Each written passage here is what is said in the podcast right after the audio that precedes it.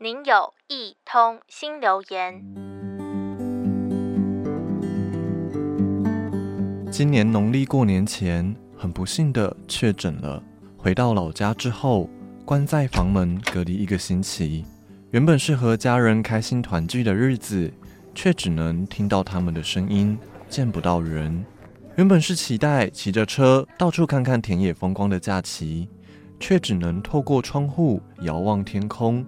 看着不同时间的颜色色票，虽然年假的愿望清单被搁置在一旁，但回到家，餐餐还是可以吃到家人的拿手菜，也感觉到被照顾是件很幸福的事情。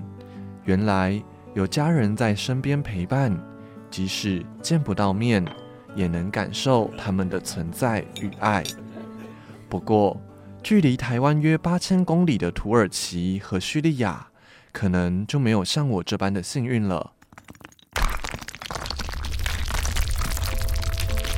在元宵节过后的隔一天，二月六号，两国交界处受到规模七点八的强震重创，极浅层的地震，房屋大楼多数倒塌，造成了万人伤亡。许多照片让人看了都很悲痛。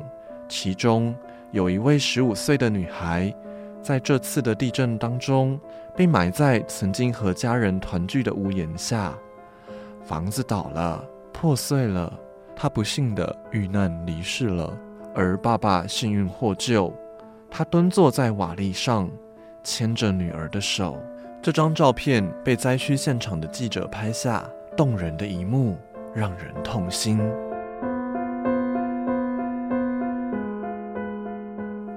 灾区现场仍不清楚有多少人幸存，多少人罹难，很多家庭都不再完整了。大家都想要赶快搬开碎石瓦砾，希望让亲人朋友脱离黑暗，和自己再看到同一片天空。其实，能够和心爱的人聚在一起的时间真的很珍贵。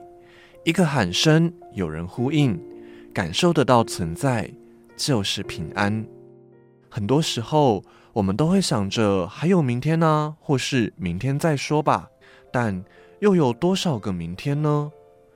是日已过，命亦随减，如少水鱼，死有何乐？在呼吸之间的生命，分分毫毫都很重要。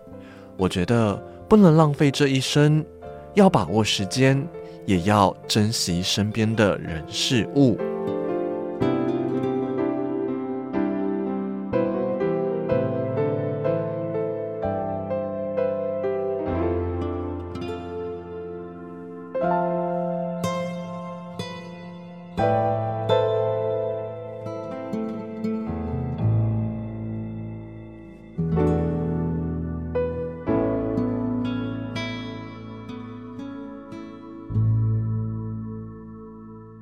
您的留言已完成。